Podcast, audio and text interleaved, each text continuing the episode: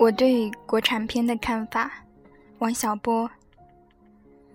我很少出去看电影，近来在电影院看过的国产片子，大概只有《红粉》。在《红粉》这部片子里，一个嫖客，两个妓女，生离死别，演出多少悲壮的故事，看了让人起鸡皮疙瘩。由此回想起十多年前看过的一部国产片《庐山恋》，男女主人公在庐山上谈恋爱，狂呼浪喊：“I love my motherland！” 我爱我的祖国，有如董存瑞炸碉堡。不知别人怎么看，我的感觉是不够妥当。这种不妥当的片子多得不计其数。恕我不一一列举。作家纳博科夫曾说：“一流的读者不是天生的，他是培养出来的。”《庐山恋》还评上了奖，这大概是因为编导对观众的培养之功。但是这样的观众恐怕不能算是一流的，所以我们可以改改纳博科夫的话：“三流的影视观众不是天生的。”他也是培养出来的。作为欣赏者，我们开头都是二流水平，只有经过了培养，才会特别好，或是特别坏。在坏的方面，我可以举个例子：最近几年，中央台常演一些历史题材的连续剧，片子一上电视，编导就透过各种媒体说。这部片子的人物、情节、器具、歌舞，我们都是考证过的。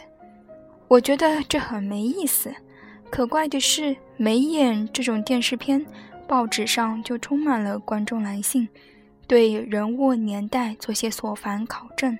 我也觉得挺没劲。似乎电视片的编导已经把观众都培养成了考据迷，当然也有个把漏网之鱼。笔者就是其中之一，但就一般来说，影视的编导就是墨索里尼，总是有理。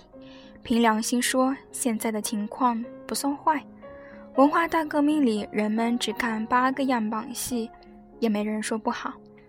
在那些年月里，培养出了一些只会欣赏样板戏样的观众；在现在年月里，也培养了一批只会考证的观众。说到国产片的现状。应该把编导对观众的培养考虑在内。作为一条漏网之鱼，我对电影电视有些不同的看法。我想从上面欣赏一些叫做艺术的东西。从这个意义上说，国产片的一些编导犯下了双重罪孽：其一，自己不妥当；其二，把观众也培养得不妥当。不过，这种情况已经发生了变化。近年来，中国电影也取得了一些成就，有些片子还在国际上得了奖。我认为这些片子是好的，但也有一点疑问：怎么都这么惨烈烈、苦兮兮的？《霸王别姬》里剁下了一根手指头，《红高粱》里扒下了一张人皮。我们国家最好的导演对人类的身体都充满了仇恨。单个艺术家有什么风格都可以。但说到群体，就该有另一种标准。打个比方来说，我以为英国文学是好的。自莎士比亚以来，名家辈出，内中有位哈代先生写出的小说惨绝人寰，但他的小说也是好的。倘若英国作家自莎士比亚以来全是哈代的风格，那就该有另一种评价：英国文学是有毛病的。最近《辛德勒名单》大获成功，我听说有位大导演说，这正是我们的戏路，我们也可以拍这种表现民族苦难的片子。依我之见，按照我们的戏路，这种片子是拍不出来的，除非把活儿做到荧幕之外，请影院工作人员扮成日本兵，手擎染血的假刺刀，随着剧情的进展来捅我们的肚皮。当然，假如上演这样的片子，剧院外面该挂个牌子：“为了下一代，孕妇免进。”话虽如此说，我仍然以为张艺谋、陈凯歌不同凡响。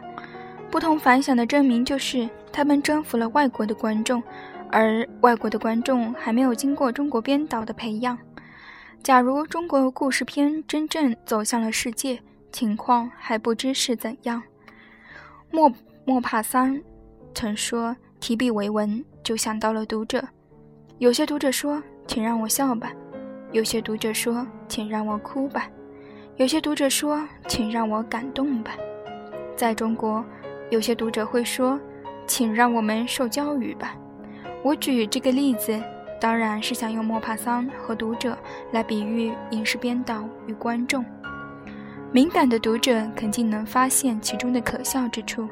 作品培养了观众的口味，观众的口味再来影响作者，像这样颠过来倒过去，肯定是很没劲。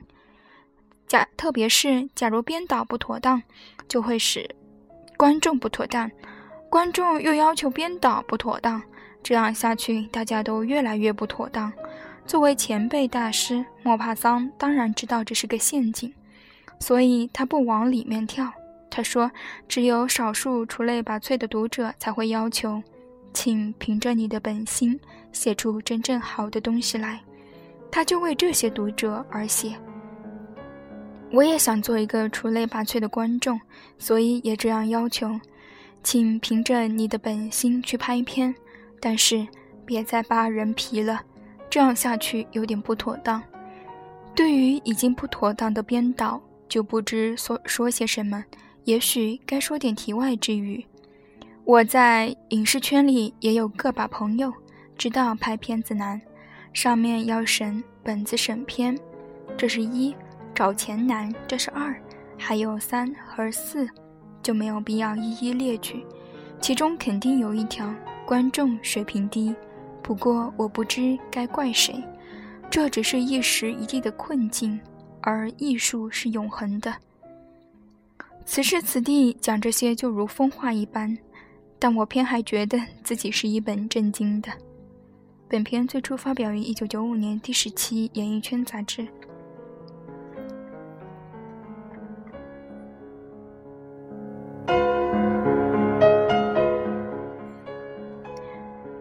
嗯读完小波的这本散文集，有一种感受，就是虽然都是将近二十年前的文章，但是现在看起来依然是那么的，呃，特别的有对现在的现象可能也有一些，嗯，也有一些感受，所以嗯，读起来也比较有意思。